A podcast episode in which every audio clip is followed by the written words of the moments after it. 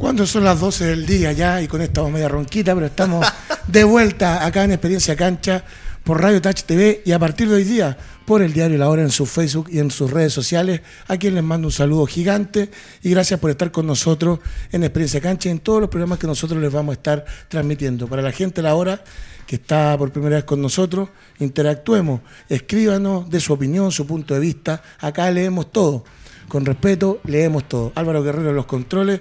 Saludo a la gente también del diario La Hora que estuvimos en reuniones para que esto salga lo más bonito. Don Marcelo Aguilar, un gusto tenerlo con nosotros. Arias. Marcelo Aguilar, me acordé de un amigo. Marcelo Arias, ¿cómo está usted? Muy bien, Ale. Todo bien, impecable aquí como día miércoles. Muy contento de estar con ustedes y, hablar de lo que nos gusta a todos, fútbol. Don Sebastián Roco, un gusto tenerlo como siempre, nuestro panelista fashion de la jornada del día de hoy. No, qué, qué, qué, grato verlo nuevamente, Don Ale. Lo extrañamos, lo echamos mucho de menos mucha información para hoy. Eso es lo que vamos a conversar. Don Mauro Pozo, un gusto tenerlo. ¿Cómo estás, Alejandro? Feliz de que hayas vuelto nuevamente a compartir con nosotros.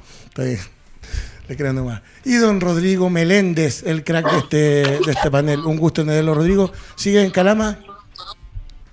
Hola, buenas tardes a todos, Carlos. Sí, estamos acá ya que los últimos días de vacación, así que nada, ya estaremos allá en el panel junto a todos ustedes. Vamos de inmediato, Rodrigo. ¿Te molestó lo de Solari?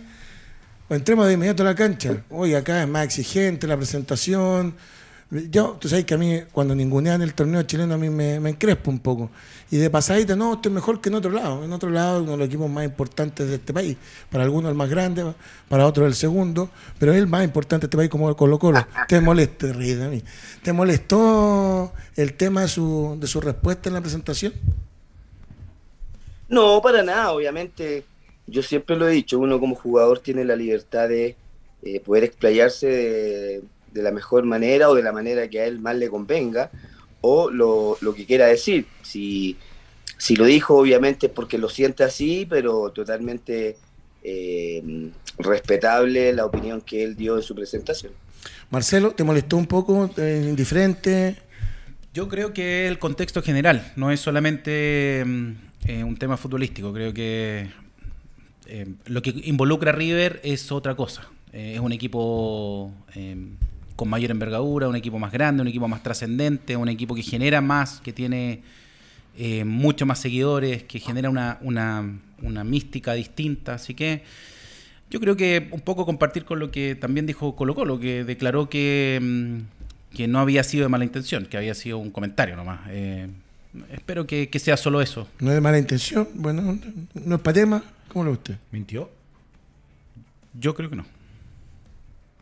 Él, sincero, eh, expuso lo que, lo que sentía. A veces reclamamos que el jugador no, no expone lo que siente. Y que dice, siempre, lo, y que dice siempre lo mismo. Siempre lo mismo, que se cuestiona. Hubiese sido distinto, eh, lo estaríamos criticando igual. O lo estarían criticando igual. Así que yo creo que eh, en ese sentido, el, el, en los momentos que él estuvo acá en Colo Colo respondió.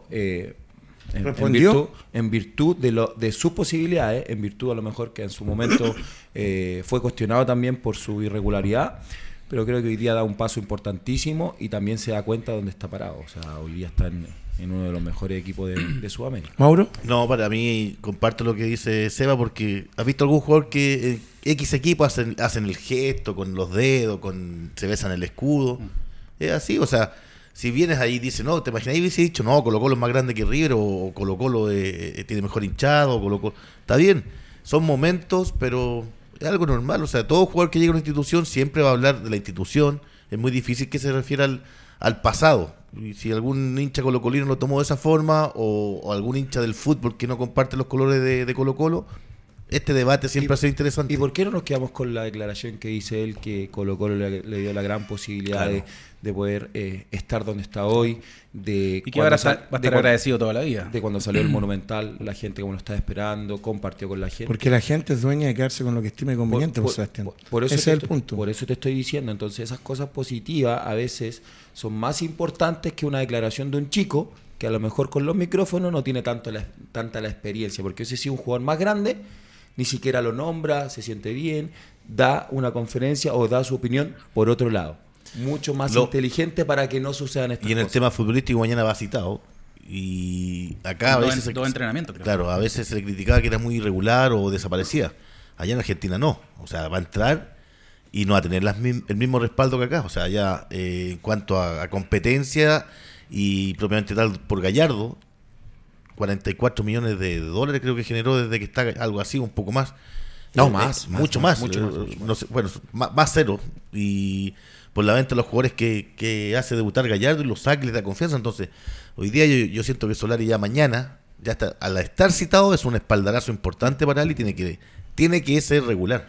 Bueno, es un tema que íbamos a tocar, eh, tampoco para profundizar, debido a que Solari es argentino, que se entienda con los medios argentinos, no es chileno, porque acá le han dado como si fuese chileno, y la verdad no me interesa. Lo que sí, ¿Y te a mí extraña me eso? interesa- sí, me molesta. ¿Por qué? Y, me, y gustaría, quieren- y verás cómo quieren en Chile. sí, y me gustaría mucho 270 que, que- gracias- que gracias, respondan como corresponde a una institución que te acogió, acogió bien. Yo comparto eso porque muchas tema. veces eh, jugadores que han salido acá le siguen la, la carrera, le siguen la trayectoria. Claro, a veces puede ser noticia, pero comparto eso porque cuando chi- los chilenos salen, imagínate ahora los hinchas del Inter están le escriben a Alexis que se vaya.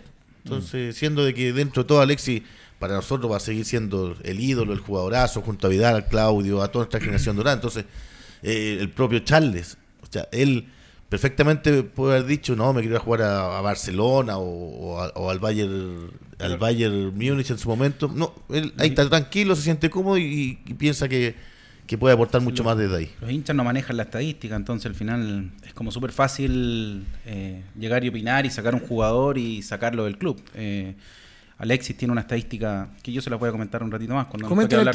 ¿Te la puedo comentar? Sí, Sí. entero. O sea, de los cinco delanteros que tiene el Inter, Alexis es el delantero más determinante en los minutos jugados.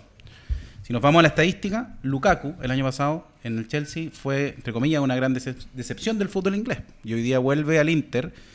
Y el año pasado, Lukaku, o la temporada pasada, hizo en 158 minutos, cada 158 minutos, un gol y una asistencia. Edin Seco, 121 minutos para un gol y una asistencia. Lautaro Martínez, el que tiene el mejor promedio que Alexis, pero también tuvo mayor regularidad, 113 minutos para un gol y una asistencia. Alexis Sánchez, 91 minutos para un gol y una asistencia. Eso quiere decir que el tiempo que le diste a Alexis fue demasiado efectivo.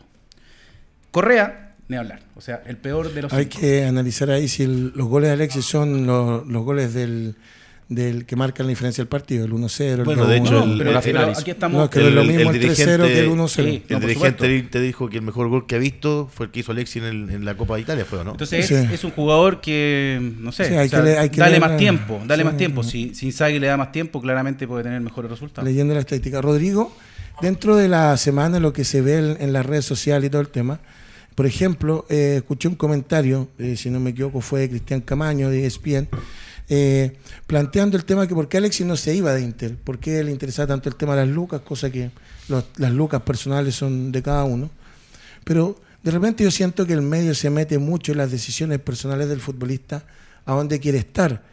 ¿Cómo, cómo tú lo analizáis eso? Porque de repente Sí, se lo- meten... No lo entiendo. Lo que pasa es que es la pega de, de muchas veces de, de la parte de los periodistas, Jano. Eh, ahora el por qué no se va, creo que lo comentaba un poquito la semana pasada. Sabemos que Alexis es un tipo súper competitivo y cree él tener todas las herramientas como para pelear eh, alguna alternativa de, de poder estar, digamos, dentro de los planes de Inzaghi. Ahora, vuelvo yo un poquito al- a, lo que conversamos eh, la semana pasada. Es un técnico que ya lo tuvo prácticamente un año y lo utilizó no mucho. Entonces, si bien tuvo una seguida de, de lesiones que a lo mejor no lo dejaron desenvolverse como, como él nos tiene acostumbrado, eh, pero ya lo conoce. Entonces, al no tenerlo mucho en cuenta, sabiendo que lo conoce, lo que puede aportar y lo que, lo que es Alexi, uno podría decir, chuta, Ale, ¿por qué no buscáis a lo mejor una, una alternativa, digamos, más válida donde te valoren más? Pero él, como te digo, tiene, es competitivo y cree que tiene las herramientas para pelear, obviamente, un puesto dentro de, de lo que son los delanteros del Inter. ¿Se va? Hay muchas conjeturas. Es, sí es la parte económica fundamental, porque a él le corresponden por finalizar el contrato 7 millones de euros y Inter está dispuesto solo a pagar 4. En la parte eh, de técnico, no sé si habría, habrá sido tan sincero Inzaghi con Alexis como lo fue Inzaghi con Arturo, que se sentó con él y le dijo, ¿sabéis que no te voy a ocupar y no te voy a utilizar? Llegó a un acuerdo con el club. No sabemos tampoco esa situación, pero sí el mensaje está en no haberlo convocado a participar del primer partido amistoso del, del equipo. Y esa es una señal que a veces es determinante para un jugador. Con la competitividad que tiene Alexis, en ese sentido yo creo que él debe estar pensando, y lo comentamos como dice el Lule la semana pasada, que, que no lo ha visto en, en plenitud. Y, y, yo creo que ahí está confiando Alexis. O sea, de que él lo vea en plenitud, aparte de las estadísticas que dicen mucho, eh, él necesita que vea al Sánchez 100%, donde lo va a tener prácticamente eh, hasta finalizar el año, porque no hay competencia, no hay mundial para Alexis, no hay una competencia que lo distraiga, que viajes, que, que, a veces eso lo condicionaron a la hora de llegar de vuelta, donde siempre llegaba tocado, donde siempre llegaba con una molestia, y hoy día está eh, esperando eso. Y también las posibilidades que, ha tenido en este caso Sánchez, siento yo que él debe pensar que no son tan competitivas como las que tiene hoy. Porque hoy día va a participar en la Champions, el club, y los otros equipos que lo han llamado van a participar en Champions, pero son de segundo de segundo nivel. Entonces hay varias conjeturas que podemos el analizar. Tema, Ahora, el, el vuelve, vuelve a ser el mejor jugador pagado de la Liga Italiana. Sí. Eso también es una presión para el entrenador. Sí, el, sí, es que ese es un buen tema, pero eso al, al, entrenador ya no le interesa. Y no le interesó, si por, eso, por, algo no lo quiere. Quiere sacar a Alexi por el tema de las lucas y ver si está en los jugadores. Y si no se va y lo tiene en la banca, es que no lo va a Allá te quería llevar, y, y, si es que no lo cita, si es que no lo lleva a la banca, si es que no le da importancia, si es que en los entrenamientos lo, lo puede apartar perfectamente. Si, ¿Cuántas veces ha pasado? Cosa que eh, se moleste Alexi, quiera salir o lo obliguen a salir. Entonces, bajo ese contexto, hay que ser responsable de las decisiones. Entiendo que Alexi quiere seguir ahí porque se siente cómodo, es un club importante y por sobre todo que tiene la confianza como para revertir. El próximo Zamorano será. Mauro, aparte, ojalá que así sea. Aparte con, con ya la conversación, porque tiene el mismo representante que Arturo, yo creo que ya se comentó todo en ese momento cuando fueron a cer cerrar lo de, lo de Arturo. Entonces debe tener todos los antecedentes, o sea, ya un tema netamente de, de, lo que piensa el jugador. Porque el club no tiene las condiciones, o a lo mejor no tiene el, el, el poder de poder pagarle esos 8 o 7 millones de euros, y dice, veo otra mejor alternativa, como la agarró Arturo y se fue. Pero, pero yo, esto ya debe estar conversado. Pero estar el tema, listo. ¿qué, qué alternativas eh, fueron las que tuvo? Porque imagínate, yo pensé que seguía de la Roma, yo pensé que Mou, Mou lo llevaba, ¿no? Porque siempre, lo, de hecho, cuando jugaron en contra, se saludaron. Pero lleva Dybala. Pero que no es la y misma Dybala posición. estaba esperando hasta el último momento. Y yo creo que ahí también la gente la molestia sobre, sobre Sánchez, de que eh, estaban esperando que Sánchez tomara el, el, el, paso de poder partir y dejar ese, ese cupo y que Dybala eh, llegara al Inter y que Sánchez fuese a, a lo mejor a la Roma en su momento. Rodrigo, junto con el, el dato importante que dio Mar Marcelo recién de, de los números de Alexis, si yo tengo una pregunta así simple de fútbol, ¿de qué juega Alexis Sánchez? Yo creo que con el, o sea, todos sabemos de, de, de, que lo conocemos, yo tuve la posibilidad de jugar con él, era un delantero neto, con las bandas, ¿cierto? Lo, lo que eran, lo que nos tenía acostumbrado, digamos, a generar esos duelos, ese uno contra uno, que él también lo hacía. Pero a, a, con, con, con, el transcurso del, del, del, tiempo, él se fue retrasando un poco, ¿cierto? Tomando eh, el lugar eh, un poquito como media punta, que creo que lo hace bastante bien. Y en el Inter, las veces que entró, eh, nos dejó demostrado que muchas veces jugó arriba, otras veces lo retrocedieron un poco, ¿cierto? Tratando de generar un poco más de fútbol.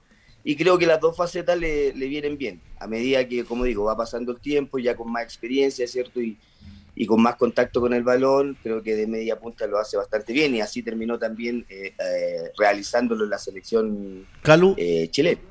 Pero eso también es conforme avanza la edad, ¿o no? Sí, a la edad, a la experiencia, ¿cierto? A lo que él ya cree que, que, que le puede entregar a, a su equipo. Eh, y, y, y, ya no es él, no digo que no tenga las cualidades ni las capacidades que ha tenido él siempre. Y, y lo que nos dejó demostrado desde muy chiquitito, ¿cierto? Eso uno contra uno, el, ir por las bandas, ya sea por derecha o por izquierda. Pero con el tiempo él se retrocedió un poco para generar un poco más de fútbol, para tener más contacto con el balón y un chico muy bueno para la pelota que tiene, eh, digamos, esas cualidades de sobra. A lo mejor eso justamente es lo que complica a algunos entrenadores, porque tal vez quisieran tener, y el ejemplo bien tangible en estos momentos está en el fútbol chileno con la salida de Villanueva y Luis Jiménez de Palestino. Es como que recién Costa se siente cómodo dentro de la cancha con lo que quiere mostrar dentro de su juego.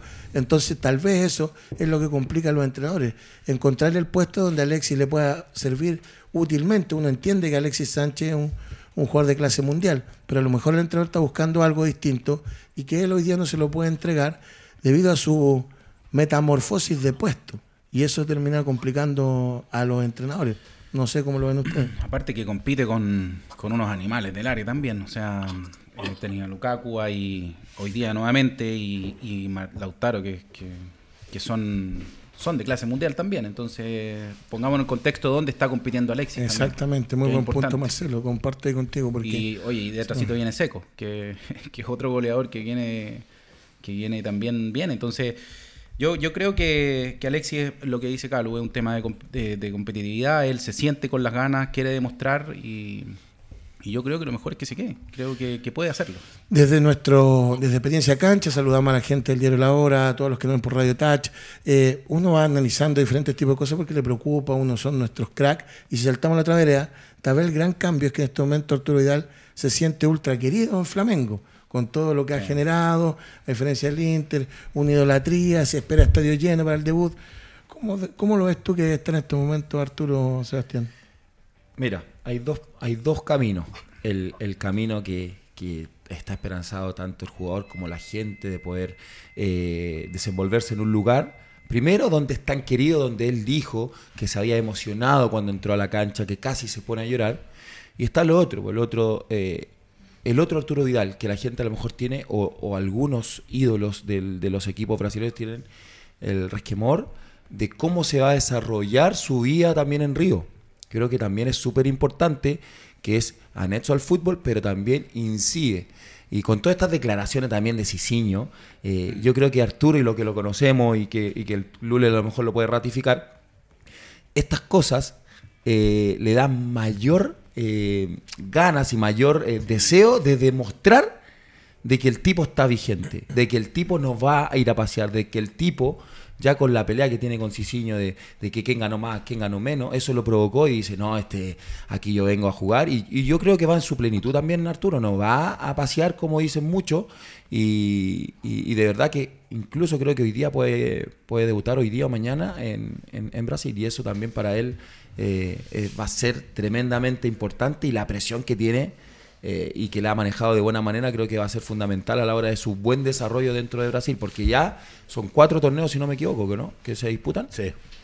Entonces, domingo, miércoles, domingo, miércoles. Entonces, en ese sentido, creo que, que, Flamengo también lo está cuidando, lo está aconsejando y, esperemos que él también pueda desarrollarse como, como realmente es. ¿Cómo, lo tienen como quien? ¿no? Eh, Rodrigo, antes de darle la palabra a Marcelo y a Mauro, eh, ¿Tú visualizas que se va a sentir bien cómodo en Río de Janeiro futbolísticamente? ¿El apañe de la gente le va a hacer bien a Arturo? ¿O tú desde fuera te hubiera gustado que hubiese estado en otro tipo de equipo? ¿O este es el equipo para Arturo? No, eh, eh, yo conociendo a Arturo, ¿cierto? Y, tengo la, la posibilidad de, tener eh, siempre contacto con él.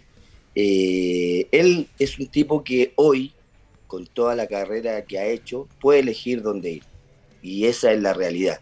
Y hoy él eligió ir eh, a un equipo donde siempre soñó. Eh, como lo dijo el Seba, ¿cierto? Al entrar al estadio se emocionó prácticamente eh, casi, casi llorando. Entonces, en cuanto a cualidades, y, ya todos lo hemos conversado, creo que a él le sobra y no tengo ninguna duda que le va a ir bien, digamos, por lo que demuestra, por lo que es, por lo que transmite, ¿cierto? Es un fútbol sin duda duro, que no va a ser fácil, porque sabemos que el, fútbol brasileño sin duda debe ser el mejor de Sudamérica con el argentino, pero hoy él está asumiendo un desafío que siempre quiso. Y como lo mencioné antes, él puede elegir dónde ir porque tuvo muchas más alternativas, a lo mejor que no le seducieron, más allá del tema de Lucas, sino que por un tema deportivo él se siente vigente y cree que puede aportar a un equipo tan grande como Flamengo. Tú ya sabías que se iba al Flamengo, Calu, ¿no? Ese día que jugaron. Sí, sabía. Ya le había avisado. Sí, tuvimos algunas conversaciones y él siempre eh, nos dio a entender que ese era el equipo donde él quería jugar. Y O vuelvo sea, a reiterar. o Gracias sea, por avisarnos en el canal. No, está bien, está bien. Gracias, está bien, gracias por la primicia, Por eso me cae bien el eh, Meléndez, porque, jugador- porque es piola. jugador de elite y con Calule, toda la trayectoria que tiene Arturo, ¿cierto? Hoy puede elegir dónde ir y él se siente que está vigente y siente que es un equipo grande donde también siempre está compitiendo y jugando por cosas importantes. Entonces eso es lo que le gusta a Arturo, ser competitivo y seguir ganando o tratando de Calu, conseguir y objetivos. para ilusionar a los hinchas Albo, ¿te comentó algo de venir a Chile o no? No, no, no, no, no. Está, yo creo, muy, muy lejos todavía de poder eh, regresar a Chile. Él se siente, vuelvo a reiterar, vigente, con todas las ganas, ¿cierto? Con, con- con- como dice Seba, un tipo competitivo que puede eh, ir y jugar eh, donde sea todavía. Creemos que todavía tiene una edad idónea para, para seguir, obviamente, demostrando que, que- que es un tipo muy capaz y que está seguramente en, en- en un nivel eh, súper bueno. ¿Era el equipo para Vidal, Mauro Es que él lo dijo. Él- No, me lo pregunto a usted. Sí, Sí, o sea, sí. Con su sí. expertise. Sí, porque es un gallo que primero dentro del camarín uno ve ya las fotos que suben su- sus compañeros. Y eso es transversal también para él. Yo siento de que independiente de, de los colores, no hay... ¿Quién le tiene mal a Vidal con todo lo que ha logrado? Y a mí me molesta cuando dicen que tiene una vida distinta. Algunos dicen que... Lógico, chupa pues mucho. millonario. Pero estáis loco, ¿cómo va a chupar tanto? ¿Tú sabes lo que es entrenar con caña? ¿Tú sabes lo que es prepararse durante la semana? Yo ¿Tú, no sé. tú- no tú sé. te imagináis que un deportista... Tú explícanos, po, No, Mauro. que yo tampoco, ¿sabes? No podéis dar más detalles. Tú, tú sabes, pues, Mauro. Sí, pues, ¿te acordás cuando estábamos en Calama con el cacho Malvernal que para descanse? Ahí nos pegamos una tranca con mi compadre Carlos uno de un día y, y el profe al tiro dijo para afuera. Pero te das cuenta, o sea, yo no comparto eso, o sea, un gallo que entrena, sale del trabajo en su club, se va a entrenar aparte. Eh, ha ganado todo, ahora sea Flamengo No, no, porque quiere ganar la Copa Libertadores. Eh, en realidad, eh, o la gente que opina es por las cosas que han salido. Estoy eh, completamente a, de acuerdo. a nivel personal. completamente de tipo- acuerdo, pero es su vida privada. Y claro, claro. es, o sea, aquí que ahí vamos a volver al debate siempre. ¿Cuál debate? Es, es un gallo que es un ídolo para los cabros chicos, es un referente para otros. Algunos dicen que puede hacer lo que quiera. En Argentina Vidal lo aman, lo adoran. Hubiese sido argentino, yo creo que no Pero te quepa duda que no, no- no se metería no. mucho en su vida personal. Pero ahí ya estás comparando dos fútbol Es que ese es el totalmente tema, distintos, porque el, el de Brasil y el de Argentina, y hay algo... ¿Qué dijo Zico? Tiene que entrenar y dedicarse a, a ganar lo que más pueda con Flamengo. Y después ya el tema de, de su vida no, privada. habló, no habló nada de la vida privada. y, De la él vida también, privada. y él también, como decía, y retomando la pregunta, si es el lugar idóneo para, para Arturo, teniendo las posibilidades a lo mejor de Boca en su momento, de Flamengo y otras más, yo creo que sí, por la visualización que va a tener en, en- en Flamengo. Bueno, y ayer estábamos viendo una nota, o hace un par de días, de, de, de Valdano, que él decía que el fútbol argentino en Europa no se ve por los horarios, porque está tanto, y aparte todos los, eh, los gerentes deportivos los, o los, son todos españoles o son todos de, de allá, entonces ven muy poco el fútbol argentino. Entonces también en ese sentido Arturo eh, tomó una buena decisión donde el fútbol brasilero es tremendamente cotizado a nivel europeo. No nos extrañemos que haga un buen año o, o un, un año y medio y pueda volver a lo mejor a, A otro a- salto. a- a otro, a otro nivel, porque él necesitaba ¿Y jugar. la de Boca la tuvo realmente? ¿Lule te dijo a ti o Sí, no? estaba listo. ¿La de Boca la tuvo? Fue, fue concreta también, Ya. sí. sí, sí, Es la muy, eh, conversa sí. Mucho él- con, con Román, ¿cierto, Lule? El sí, si él tenía que, que- que elegir la opción, digamos, y, y tomó la que él siempre quiso, y vuelvo a reiterar, eh, se siente un tipo capaz y con toda la energía todavía de poder dejar para mí un legado en un equipo tan grande con- como Flamengo, y sin duda ese yo creo que es el sentir de él, a pesar de que obviamente Boca es un equipo también Sí. grande, pero, pero bueno, él decidió ir porque siempre tuvo el sueño de ir a Flamengo, sí. Lule, Esto no es de ahora, esto viene de antes, cuando él siempre salía en sus redes sociales, ¿cierto? Con su camiseta, hace mucho, hace mucho tiempo atrás, y que era hincha de, de- de- de Flamengo. Entonces, él se sintió con la necesidad de cumplir ese deseo. ese o sea, los próximos, los próximos Zoom van a ser de Río del, de Calula, ¿no? Jugando en la playita con No. nosotros, o sea, ¿no? ¿No, no, no está la No, invitación no, para allá no. todavía? No, ya- ya- ya- A ver un ya partido de Arturo y a lo mejor algún Zoom Sí, desde si allá. tenemos la posibilidad de ir a verlo, ¿por qué no? Obviamente. Vamos a ver. Marce, para cerrar, el equipo ideal para Arturo Vidal para ti y Flamengo. Hubiese sido Colo Colo para ti, obviamente, te hubiera dejado feliz. Va a ser en algún minuto. Sé que, sé que lo va a hacer, pero yo creo que acá tenemos que seguirlo. Eh, nosotros somos unos admiradores de nuestros jugadores de la generación dorada. Eh, tenemos que confiar en las decisiones tanto de Alexis, tanto de Arturo, si él se siente que es su lugar, si respira, si, si la mística lo hace estar en el mejor lugar, sí, hay, hay mucha expectación por lo que pueda pasar dentro y fuera de la cancha. Y el fuera de la cancha es porque es una ciudad, es un país donde se presta para eso. Y tenemos el caso de, de, muchos futbolistas brasileños que han tenido eh, temas extrafutbolísticos. Entonces, pero, pero yo creo que Arturo está clarito, está clarito lo que tiene que hacer, creo que es el lugar, creo que lo va a hacer muy bien también, va a ser una muy buena temporada. Y cómo lo eh, recibieron los compañeros también es fundamental. Y, es un jugador querible, si en definitiva lo que decía Mauro, ¿quién no quiere Arturo? Arturo es, querido en todos los equipos, es lo mismo que Alexis, en todos los equipos que va eh, es muy bien recibido, así que toda la suerte para él nomás. Que le vaya muy bien a Arturo Vidal, que Alexis se, se asiente en Inter, que darle la mejor energía y como yo siempre digo, la vida privada de los futbolistas es de los futbolistas. Donde chocamos, cuando hablamos de otros temas, donde son iguales a los demás. Así que, pero en eso, en la vida de privada del futbolista es del futbolista. Complejo Deportivo Mundo Sport, Avenida del Líbano 5001 Macul, cancha de pasto sintético, zonas de eventos para matrimonios, para un sinnúmero de despedidas, un sinnúmero de cosas más que usted puede tener. Eh, tanto? Quinchos, ¿no? Más adelante, sí. Más adelante, muy bien. Muy bien quincho para que usted pueda hacer el asado y un sinnúmero de cosas más. Complejo Deportivo Mundo Sport, Avenida Líbano 5001. Y el mejor sándwich de Peñalolén es Belulalá, con nuestro querido Marcelo Arias que está acá. El mejor, usted va, mejor sándwich. Además de sándwich, ¿qué más hay, Marcelo? Bueno, tenemos sanguchería, hay menú, hay tablas, las tablas que hemos traído al programa, que la próxima semana viene ya la tabla, eh, cuando llegue Calu. Eh, Avenida Quilín, Avenida Quilín 5293, pollo al coñac, menú, salmón, de todo. Todo lo que quieran comer. Ulala. Ulala, Peñarolén. Siempre con nosotros. Así que ahí la mejor. Oye, Marcelo, tú me contaste que también estás ahí con un, con un tema laboral que es el tema de propiedades también. Sí, correcto. Yo soy corredor de propiedades certificado hace dos años. Eh, tengo mi empresa de corretaje, Arias Propiedades. Y, mm, nada, en un mundo muy interesante. Yo trabajé 20 años en el rubro financiero, aparte del, del mundo futbolístico eh, amateur. Eh, y eso me permitió tener las bases para poder hablar de propiedades con propiedad. Eso es. Vamos a subir ahí los, datos en, en Radio Muchas gracias. Independiente que el próximo fin de semana comienza la nueva fecha del fútbol chileno, la próxima semana se ve el partido del Clásico contra la Universidad de Chile Colo Colo, que no tiene cancha, no es que me esté troleando, no tenemos cancha y tampoco tenemos cancha para jugar. Entonces, bajo esa perspectiva, ¿qué te parece, Mauro? ¿Es problema de la U no tener estadio o hay algo más profundo? En nuestro país que impide que se desarrolle nuestra actividad del fútbol. ¿Tú hablas del problema de la U con todo su entorno, el equipo, o los hinchas, o los que se portan mal? Yo pregunto, porque en estos días... ¿Escuchaste ayer al alcalde de Chillán que dijo que sí, ellos, ah, ah, estaban, bueno, ellos no estaban capacitados para eh, aceptar que venga gente... Lumpen. Lumpen, eh, así fue la palabra. Y es ahí donde radica el gran problema en la U. O sea, de la son poco, no, la, o sea, si un político, un político, un político trata de lumpen a la gente, que no, que, se vean los políticos. A ver, es que es un sí, está bien, está bien, Ale, pero es que si te cierran, te cierran. Ahora, primero, no hay ningún alcalde que es de la U, parece, porque todos le cierran las puertas. El, de O'Higgins dicen que es de Colo Colo, o sea, el de Rancagua, perdón, por eso no presta el estadio.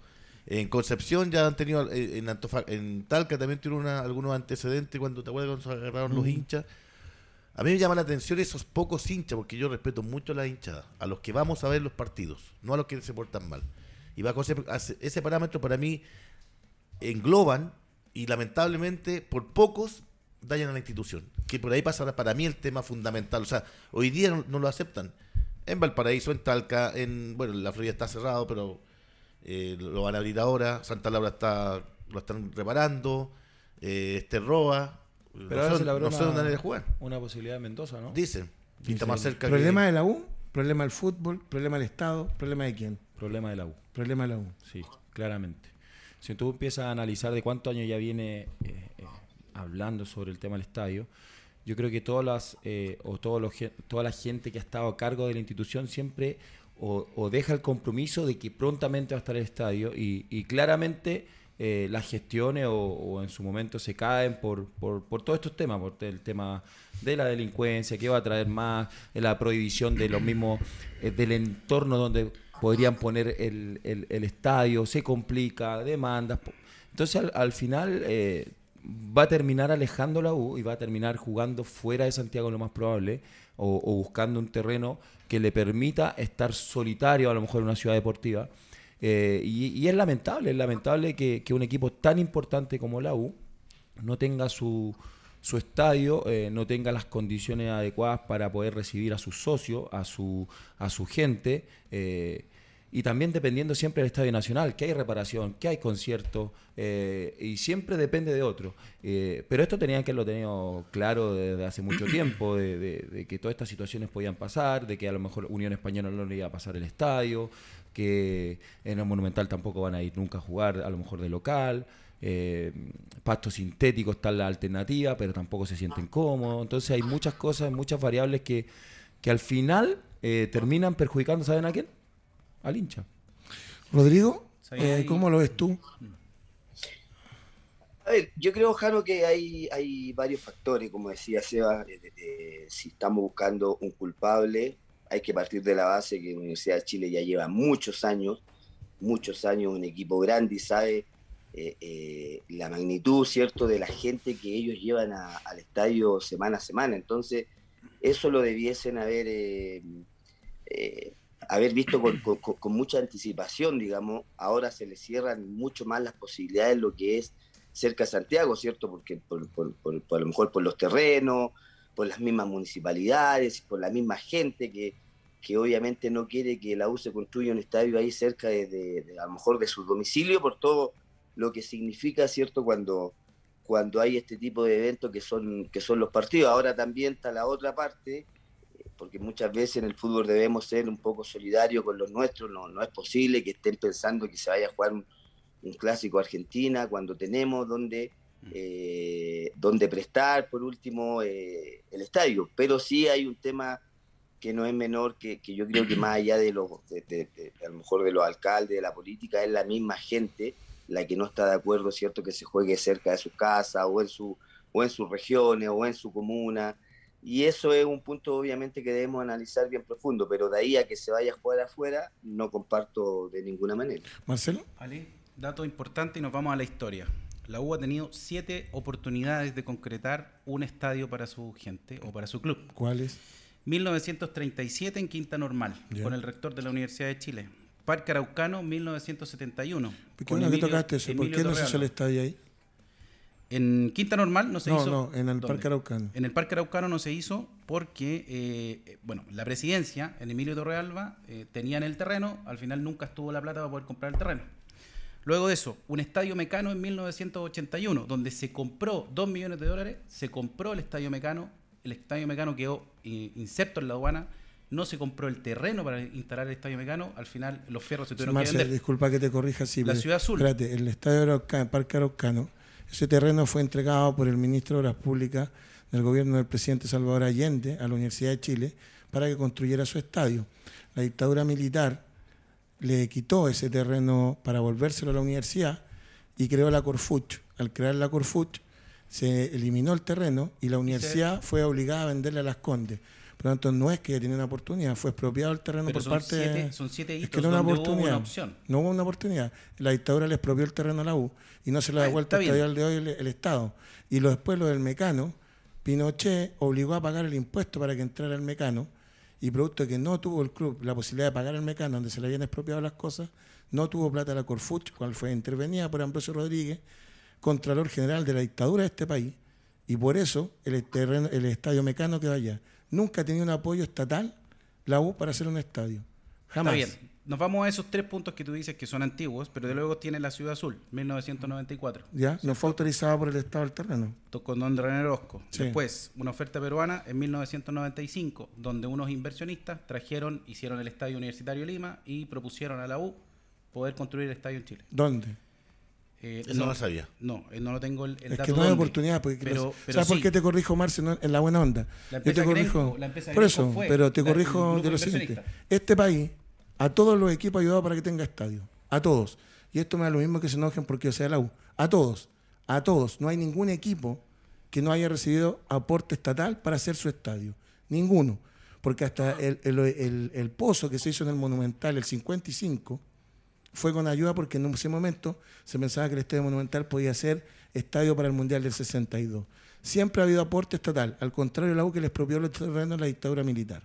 Y eso no se ha arreglado. Y yo sé por qué la gente no difunde esto, porque hay medios comprometidos que no les gusta difundir este tema. Lo segundo, Valparaíso, el estadio tiene asientos verdes. ¿Por qué? Si fue con plata del Estado. ¿Por qué Coquimbo Amarillo Negro? Si es estadio de Estado.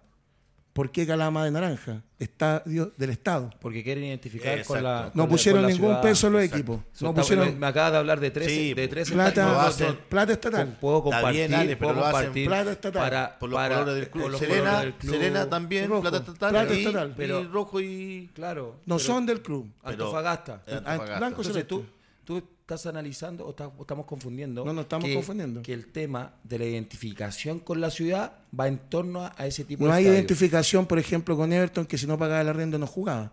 Los equipos tienen Pero que el, pagar el el arriendo. estadio es eh, eh, amarillo. ¿Pero por qué pagan arriendo? En el Nacional, ¿qué color ¿Por es? qué? tiene- estatal, Porque po. tiene que. Porque ¿El tiene Nacional qué mantener- color es? No es de ellos entonces. No, po, El pero Nacional tiene- Eso ¿qué estoy es, diciendo. Por eso- A eso voy yo. El No hay estadio. No, no hay No hay estadio. ¿En el Nacional qué color es? rojo. Por eso digamos las cosas. Los asientos son rojos. No todos. Para que no confundamos las cosas. No hay estadios de equipo en este país, exceptuando Colo Colo, Guachipato, Católica Curicó, y Unión. ¿de qué color es? Por eso. Entonces, la venta de pomada, Verde, la venta de pomada de la política de nuestro país para utilizar cosas en su momento, cuando les conviene el fútbol, para allá voy, no es tanta defensa de la U, es muy grande. Es muy grande. Ya han ninguneado, como ningunean el Lumpen, cuando quienes hacen las leyes también tienen Lumpen metido. No, claramente. Ese es otro tema, ese es un Entonces, tema- yo quiero que de una vez por todas transparentemos las cosas. Hace un tiempo atrás Metallica iba a tocar en el Nacional, terminó tocando en el Club Hípico. No hay lugares de esparcimiento para la sociedad de nuestro país. Entonces, o el Estado toma carta en el asunto, porque si quieren hacer el Mundial y otra Copa América acá, no hay estadios de primer nivel, Es que no hay ninguno por eso, autorizado. entonces nosotros trabajemos como país, por si quiere un equipo armar estadio, el que sea, Pero, pero. Ale, Alejandro, Ale, después Alejandro, vaya a ver. Antofagasta, disculpa, vaya a ver Antofagasta Everton y van 800 personas. Por eso te digo que es Entonces, importante. tampoco, tampoco es que eh, Chile sea un, un país futbolizado, donde tú estás esperando toda la semana para enfrentar Pero el no- fin de semana. está bien, pero no primero- mezcles que- el estadio es del por- equipo. por- pero es que por eso te, es que Son no es que sea del equipo, es que la ciudad, o en este caso, quiere identificar con Venta sus colores. porque les Es cobran arriendo. ¿Y por qué la U no lo tiene? Porque está inmerso en una ciudad donde hay ocho o siete equipos más y donde la U también ha sido partícipe en el... Tú vas a jugar contra la U y el estadio, generalmente para el jugador o que enfrenta a la U, vas a jugar de visita en el Cuando un equipo de cualquier rama sale campeón, lo invitan a la moneda y hablan de todo. Ahora quieren que Rappi juegue en el Nacional, ¿por qué no jugaba antes? Entonces, o nos ponemos No, las pilas si todos, o dejemos el aprovechamiento político. Ese es mi punto. Yo, yo, para todos. yo comparto un poco, pero también hay, hay datos estadísticos en eso. Si al final ¿Qué dato la U, la U en, mil, en el 2011, cuando fue campeón de la Sudamericana, eh, Carlos Heller, el 2014, que fue uno de los mayores, eh, podría decir, impulsores. impulsores del estadio, tampoco lo puedo Pero si no tiene terreno, ¿qué quieres que haga, Pero, que tam- Marcelo? pero es que, Ale, si aquí los hay una políticos historia- son los que quieren, ¿cuál Aquí hay una historia? de que desde Arica a Punta Arenas se han construido estadios. ¿Por qué ¿Quién también? construyó los estadios, pues, Marcelo? ¿por qué No la un particular. ¿Por qué la uno ha podido asociarse con Pero, alguna Ale, municipio? pero es que no con confundas, pues, Marcelo. ¿Qué particular ha construido un estadio los últimos Ale, 30 años? Ale, tú no, mismo, pero tú mismo estás diciendo, tú mismo estás diciendo que las municipalidades son, son parte para poder construir un estadio. Está bien. ¿Por qué no lo han hecho? Porque las municipalidades no quieren. pues. Ale, y en el tema, por Pero ejemplo... esto viene de hace muchos años. si Pero ¿por qué de- no? Que lo acabo de decir. Tú me señalas una cosa que no es, no es real. Todos los Acá- demás han podido conseguir. ¿Quiénes son Por- todos los demás? Las municipalidades. Unión- las municipalidades con sus respectivos clubes. ¿Quiénes, po? ¿Por qué la uno ha podido? ¿Pero qué equipo? Ahora, en los últimos 30 Audax y Italiano 40 tiene su estadio Todos los estadios, Florida, bicentenarios. la Florida no es de Audax. Audax tiene la... pero eso. No es de Audax. todos los estadios Ale, pero bicentenarios. existe una alianza. Pero ¿Por ¿cuál qué es la ah, U no pero ha un hecho momento, alianza? va, para. ¿Qué alianza tiene el Municipal de la Florida? No tiene ninguna alianza. Hay que ser claro en eso. El estadio es estatal y la municipalidad, con Pablo Salaquet, le entregaron el comodato del Municipal de la Florida sin preguntarle a la gente al Audax. Esa es la realidad. Lo que pasa es que acá informemos como corresponde. Si esto va más allá de la U. Queremos crecer como deporte, digamos las cosas como son. No acomodemos las cosas. No hay ningún equipo que tenga alianza con el estadio. Ninguno, Marcelo. Pero, imagínate Ninguno. que no puede estar el presidente de la, de la NFP buscando estadio para un clásico. No puede. No puede. No puede. Lo que nosotros necesitamos Entonces- es que de una vez por todas se respete el tema. ¿Qué vamos a hacer? Te puse el ejemplo de un, de un concierto. Pero por ejemplo, Como Metallica. si vamos al seafood, ¿fue tan difícil conseguir un terreno? No. Porque no es un estadio, pues Seba. Pero, pero, Pero es la base, es entra la un base. estadio ahí. Eh, eh, entra un estadio. ¿Tú crees que en el futuro, si hay ingreso o, o está la posibilidad de que el seafood pueda construir a lo mejor algo mucho más importante que que, que sea un estadio en convenio con un club deportivo, yo creo que se puede hacer. Yo creo que las cosas hay que informarlas como corresponden, fundamentadas. Yo quiero ver un alcalde que diga que en su comuna quiere tener un estadio.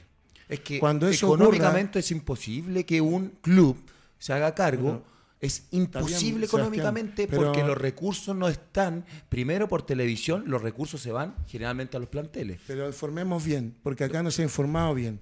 No, Y- es que hay muchas grave. cosas que no, que no cuadran, hay bien. muchas cosas que en Los bicentenarios lo hicieron Por el Mundial Femenino. Exacto. De la presidenta Y, Bachelet. como- y te lo voy a reiterar, ningún, Bachelet, ningún estadio, tanto monumental como nacional, de Conce, ningún estadio está permitido si se puede desarrollar un mundial. Está Para allá prohibido. vamos. Entonces aterricemos las cosas y las normas, porque el Estado involucrado en muchos temas. Así fue como Rodrigo me puede, me puede corroborar o no. ¿Y tú fue como, Cobreloa y cuando tú creció. como hincha de la U, Alex, visualizas un panorama así? ¿Que te entreguen algún terreno en No, que te no den la opción de poder construir? No creo ¿Y porque por el- qué? El, estadio de la U debería ser más profundo. Deberíamos renovar nuestro estadio. Si esto va más allá de Sí, la pero U. ¿por qué dices tú que se le cierran las puertas? Porque es bien fácil para un político decir que 100 personas dejan una tremenda escoba en la cancha, en, la- en la- en los alrededores, versus nosotros crear un trabajo. Acá había un tema que era estadio seguro. ¿Dónde está? Acá, para cuando hay una marcha y termina en incidente, ahí no hablamos. Acá se ocupa el fútbol para lo malo, para trabajos políticos. Y eso a mí particularmente entiendo. Rorito. O sea, yo, yo- yo comparto obviamente que todos los estadios son, o la mayoría de los estadios, perdón, son, son estatales y se identifican a lo mejor sus colores con, con el tema de los equipos en, en la cual lo utilizan, ¿cierto? Ya hablamos de los colores de cada uno de estos estadios que fueron remodelados. Es más, en la Copa América, ¿cierto? Las mujeres por, para que mm, para que pudieran tener, eh, digamos, eh, unos estadios dignos y creo que quedaron, tuve la posibilidad de estar en muchos y quedaron eh, muy lindos. Ahora, mi pregunta a ti, Jano, independiente, obviamente aquí separando los colores, ¿por qué crees tú? Porque no le echemos toda, la- o sea, obviamente hay, parte estatal, hay, hay políticos a lo mejor que no han aceptado eh, que ellos se puedan construir en el estadio, pero ya son muchos años, o sea, durante todos los años que sabemos que, que existe Universidad de Chile siempre tuvo trabas políticas, o hay algo más que también porque no se hayan podido construir un estadio con tantos años de, historia? Yo creo que el único momento que la U tuvo plata para hacerlo en los últimos años fue en la época de San Paoli, que después se perdió la plata por darle el gusto a San Paoli. Antes de eso, la verdad es que nunca, nunca se avisoró, porque de hecho lo que nombró el, el Marce de Orozco, de hecho tuvo una empresa que se llamaba Promoval, que se hizo una rifa y todo el tema, y al final la plata se perdió. Se perdió y nadie, nadie fue capaz de, de responder por Y esa la, campa- y la campaña que, está, que hizo Católica ahora para su... ¿No le sirve a la U? Pero, imitar esas cosas. ¿Y dónde hay terreno? Pues No, no, no, pero es que eso es que ya pasa a ser netamente... eh, el dinero siempre estuvo para el, para el estadio. Sí. Habían Siempre- 15 palos. Alex, ¿y después por de qué? la venta de Vargas. Pero por eso te digo, si siempre hubo el dinero, eh, las personas que están a cargo, independiente de, de la zona, porque también están buscando una zona que permita que lleguen todos los hinchas, ¿o no? Porque sea, si te digo, imagino. creo que estuvo sonando San Bernardo. ¿Por qué no eh, le prestan el estadio a la cisterna? ¿Cuál es el problema ahí Porque el alcalde no quería, porque los vecinos no querían. Si todo esto es político y puedes perder las elecciones. Si acá en el fondo lo que dice Rodrigo también tiene mucha razón en la pregunta de fondo. ¿Cuál- ¿Cuáles son nuestras políticas deportivas? Si allá vamos. Vienen los Juegos No hay, Panamericanos Pero si no hay política y, no- deportiva, ¿de y- qué estamos? y- y el bowling va a jugar en un mall.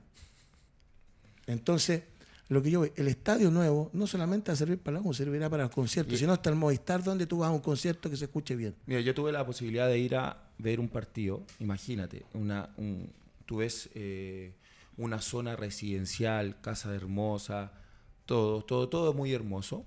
Y de repente entras a un pasaje y te encuentras con el estadio del Chelsea. Tuve la gran fortuna.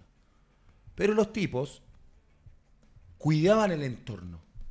La misma policía, o sea, cerraban los piquetes, 10 cuadras allá, 10 Entonces, tiene que haber una política también de seguridad que permita, donde va a estar el estadio, asegurarle a sus eh, habitantes de esa zona que van no van a tener ningún inconveniente, partiendo de la base de ahí. Porque hoy día el temor es la inseguridad. El temor es que llegue esos 10 o 20 personas a apedrear tu casa. El temor es eh, que lleguen y te asalten a dos cuadras de tu casa. Pero si para eso no tiene que haber un partido de fútbol, Por- pues, o sea, por- pero hoy día eso es, es el pensamiento de la, que, de la gente que vive Por en eso te torno- A mí me llama la atención ahora, ante, antigua, o sea, antes de la pandemia, que para ingresar a un estadio habían como tres controles, ¿te acuerdas? Sí. Hoy día, por eso los hinchas van y quieren entrar todos en masa y saltarse el, ese Lo que pasa es que a lo que va mi molestia es cuando tú, sobre todo nuestro fútbol chileno, que necesita tantas cosas para poder surgir nuevamente, se pone un demonio a algo que es social.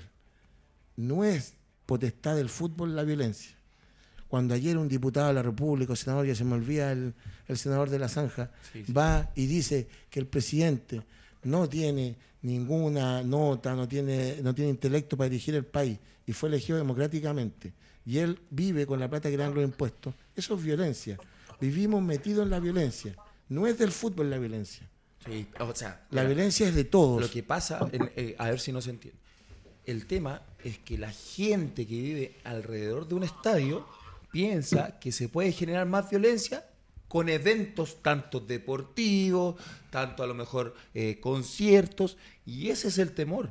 Ese es el temor. O sea, acá se tiene que sentar los eh, presidentes de la U, policías, gente del gobierno. Es decir, nosotros tenemos la intención de hacer un estadio. ¿Qué nos entrega el gobierno? ¿Qué nos entregan ustedes para poder garantizar que se desarrolle de buena manera O sea, todos los que hagan la pega que Entonces, tienen que hacer. pues, Ahora, ahora ante la, mm, la poca cantidad de terrenos, la poca cantidad, porque hacer un estadio para un equipo, como dice el SEBA, es una enormidad de plata considerando cómo estamos hoy en la valorización de los terrenos y aparte de eso, la, la materialidad que significa hacer un, un estadio.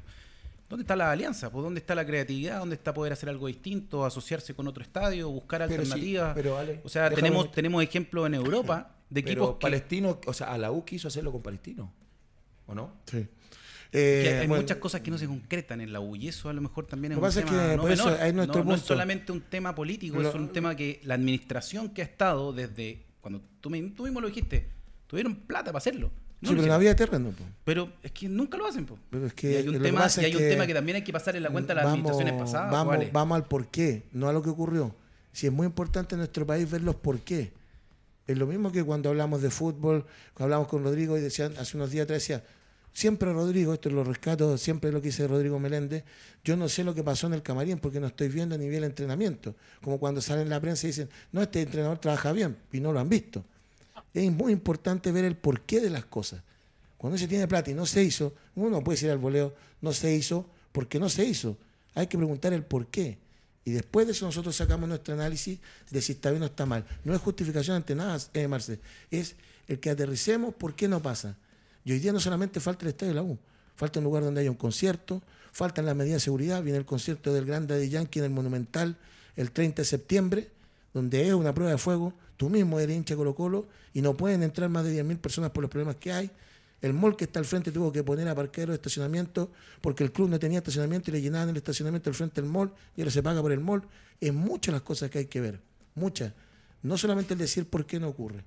Así que eso, eso te lo digo porque No, si no nos transformamos en un puente. Rodrigo, para cerrar, porque está la Coco por entrar. Todavía no. Rodrigo. Eh, sí, o sea, para finalizar el tema del estadio, yo creo que son muchos factores que uno debe analizar y como tú dices, por qué no se hizo. Hay que ver el tema de fondo dirigencial, digamos, que cuando tuvo la plata eh, no lo llevó a cabo. Después está el tema de los terrenos, etcétera. Son, son factores eh, difíciles de visualizar, digamos, desde el punto de vista donde estamos siempre nosotros. Hay que estar un poco más a veces en la interna y saber eh, cuáles fueron los factores. Lo que sí, que yo creo que ha tenido la posibilidad y no lo ha hecho. El por qué eh, es un tema, digamos, Que tenemos que resolver. de resolver porque no, no, no, no lo sabemos. Pero lo tuvo como para hacer Jano y eso también hay que decirlo después por qué no lo hizo.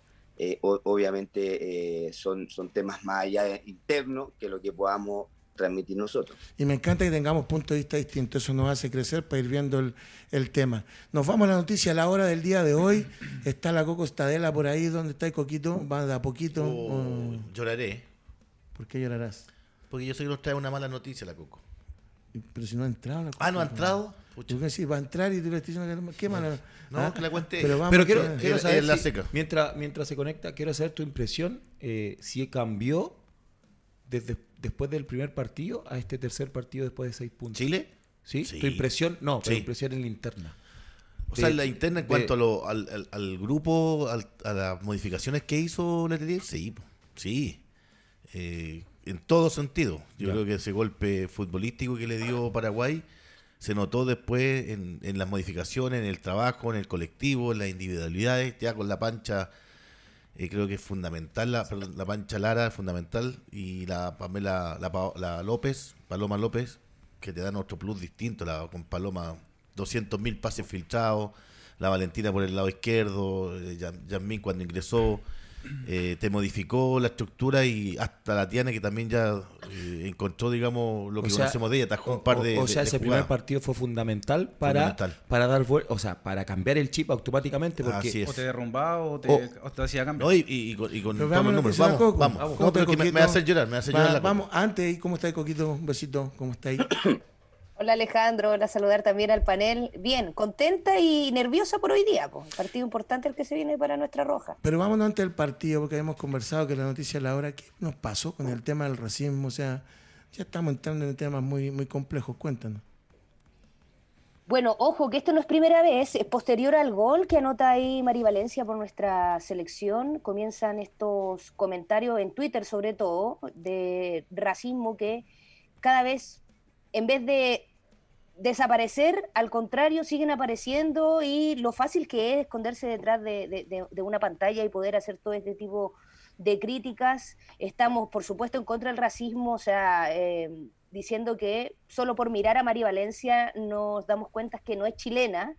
Ella es una eh, jugadora colombiana que nace finalmente en Colombia, pero ella decide jugar por nuestra selección. O sea, ¿qué nos pasa también a los chilenos? Porque si no habla inglés o no son de piel clara, mm, criticamos lo que pasa con Ben Britton, que lo alaban por todos lados, que donde es inglés y rubio, y, a mí me parece, me parece gracioso también porque nosotros los chilenos somos una mezcla de muchas cosas, además, entonces que, que- que vengan a salir estos temas de racismo me parece inaceptable, muy triste sobre todo lo que está pasando Mari Valencia, que como digo, no es la primera vez que le toca esto porque ya había sido, eh, así, había sido parte de críticas jugando por Santiago Morning, jugando en nuestras selecciones eh, menores.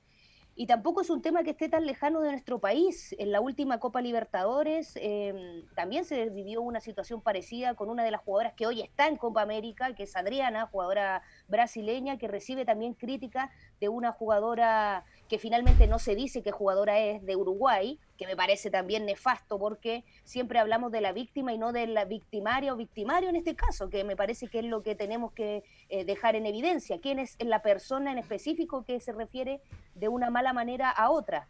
Pero nace todo esto, le gritan a Adriana en un momento y esto también conlleva todo un revuelo en lo que es eh, la Copa Libertadores, hay manifestaciones y ahora vuelve a hacerse presente en una Copa América, no de parte de ninguna jugadora, pero sí de parte de la gente y peor aún de personas chilenas, que estamos recibiendo todo ese talento de Mari Valencia y vienen las críticas de que no, de que, de que es africana, de que porque es negra no es chilena, entonces cosas que de verdad están en el siglo pasado.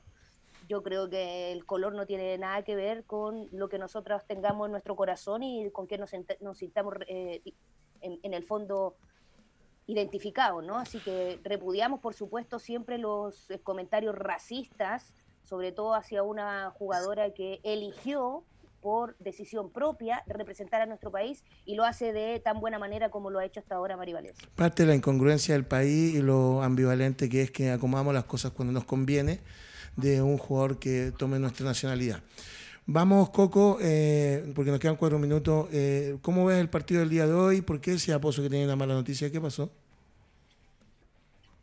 Eh, porque bueno, es un partido muy complicado el que vamos a vivir el día de hoy. Recordemos que eh, tenemos que ganar para poder clasificar. Colombia ya estaba clasificado, tuve ahí en otro, en otro programa eh, que Colombia todavía no estaba clasificado, pero sí, Colombia ya está clasificado, está, ya está, eh, ya se publicó además que es la primera selección clasificada a esta segunda fase de la Copa América.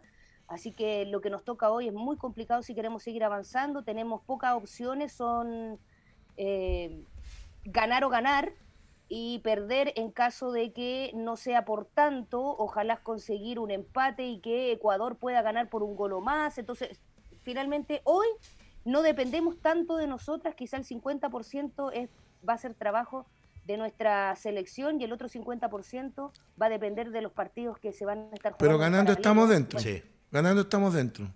Por supuesto, pero tenemos que ver con la selección que estamos jugando. Pero sí, yo creo que es posible ganar. Como Chile ha ido mejorando de menos a más, hoy es muy posible ganar. Colombia llega clasificada, entonces también llega un poco más descansada. Tenemos que pensar que probablemente hoy veamos muchos cambios. Algunas jugadoras que estuvieron en banca, que estén probando, que quiera ahí el director técnico que también mostrar y les dé un poco más de aire a sus figuras para lo que va a ser esta segunda parte. Así que por ahí también nosotros tenemos esa posibilidad de poder avanzar y poder sacar un resultado que nos dé esa clasificación que tanto queremos. No, yo te decía, hola Coco, ¿cómo estás, Mauro Pozo? Yo estoy triste porque recién salió un parte médico en la sección femenina que la Pancha Lara tiene COVID. Ah, Entonces, sí, sí. imagínate, una jugadora histórica, la goleadora histórica de nuestra selección, la mejor jugadora para mí que fue en el partido anterior. Básicamente, ¿quién Sí. la puede reemplazar? Uy, está difícil ahí, pero bueno, yo creo que va a tener que hacer un juego con lo que es Karen Araya, con lo que es eh, Yesenia Paloma López y lo que le hace también Naya del López, quizás tomar un poquito la, la posición de Paloma, eh, Nay, Naya del López Opaso, y Paloma hacerla subir un poquito más, hacer ese juego que hace Panchalara por, eh, por los bordes, ¿no? que también tiene harta calidad, y también lo que pueda, podría hacer algo ahí es Rosario Balmaceda, que está acostumbrada a jugar adelante, pero ha jugado en eh, la primera línea, en todos los partidos le ha cambiado la posición un poco ahí José Letelier, pero hoy va a tener que hacer ese movimiento. Y complicado, porque claro, salen, esto fue en la mañana, o Sí. sea, nosotros estábamos atentos ahí a la, la- la- la prensa de Copa América a eh, los resultados, porque estábamos ahí consultando a la prensa. eh, cuándo están los antígenos, cuándo están, todavía no, todavía no. Entonces, claro, sale y estamos a horas. O sea, muy parecido a lo que pasó con el debut ahí con las tres jugadoras que estuvieron complicadas, pero bueno, hoy vuelve. Jenny Acuña, así que veamos que también pueda Coco, Sebastián, sorprendernos con eso. Sebastián Rocco por acá. Eh, si esto pasa a nivel eh, de, ¿cómo se llama?, de hombres en una es súper complicado. Es como que le pasara a Arturo, a Alexis, es complicadísimo. Tú que estás en la interna, ¿cómo se está manejando la burbuja ahí? Porque han salido muchísimos casos eh, en virtud de- del COVID. Eh, como vemos con estos resultados, no se están cumpliendo algunos protocolos. ¿Cómo lo ves desde la interna?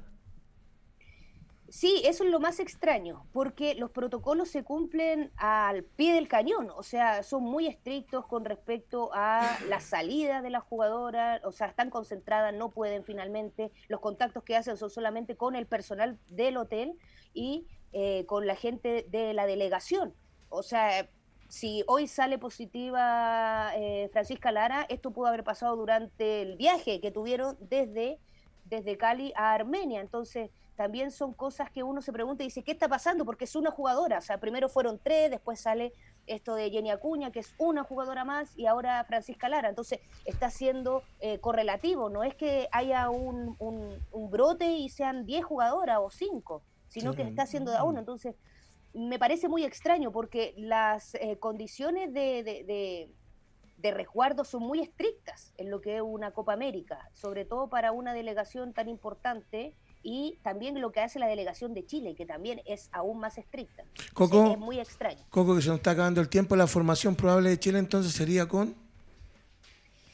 Todavía no tenemos una formación probable porque se ha estado barajando eh, varias opciones, pero lo que decíamos es que lo más probable es que juegue Nayadet López con Karen Araya por el centro y que pueda subir un poco más eh, Yesenia López. El resto sigue tal cual. Eh, se dice que va a haber un debut, o sea que va a haber un redebut que María José Urrutia va a jugar de titular, va a partir desde el minuto cero, no ha jugado los últimos partidos siendo que es una goleadora innata, pero tomando en cuenta lo que va a ser Colombia, un equipo muy rápido, un equipo que ataca muy bien y la versatilidad que tiene María José Urrutia de bajar, de recuperar y de jugar en medio campo, llegar a atacar también ahí al arco de Colombia, puede ser una opción. Todavía no hay una eh, formación preliminar, podríamos decir. Se han barajado varias opciones, entonces no me arriesgaría tampoco a dar a una porque he visto cuatro y las cuatro son completamente diferentes a lo que queremos que sea hoy. Así que prefiero dejarlo a lo que muestre la selección y lo que diga José Letelier cuando nos muestre ahí a la, el once inicial. Coco, un beso gigante, gracias por conectarte con nosotros, la mejor energía y que ojalá hoy día en la noche ganemos. Así que gracias por el contacto una vez más. Un beso gigante. Gracias a ustedes. 20 horas, recuerden, atento ahí al partido más importante en esta Copa América de nuestra selección. Dale, Coco. Un abrazo. Y estamos con complejo deportivo Mundo Sport, Avenida Líbano 5001, cancha de pasto sintético, arriendos para que usted la pueda pasar bien y juegue fútbol con sus amigos.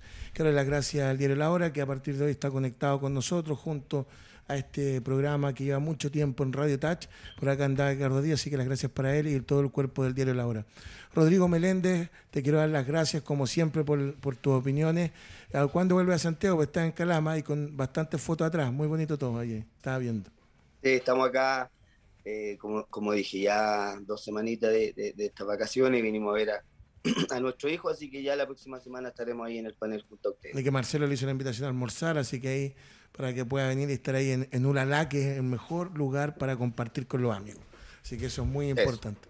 Abrazo Rodrigo, don Marcelo Arias, como siempre, gracias, por estar con nosotros. Gracias. Ahí su aporte. Ha llegado el dueño de la radio, Ricardo Díaz, a quien le damos un, un aplauso y el agradecimiento general. Don Mauro Pozo. ¿Cómo estás? ¿Cómo, Ricardo Díaz. un abrazo. Muy buen programa nuevamente. Seba Rocco, gracias por estar. Gracias a ustedes por poder acompañarme en este eh, gran programa. Gracias, Sebastián. Saludos. Esto fue Experiencia Cancha. Nos vemos la próxima semana. Le damos las gracias a todos los que nos vieron y a los que nos ven después en las reproducciones. Un saludo gigante, que estén súper. Chao. Chao.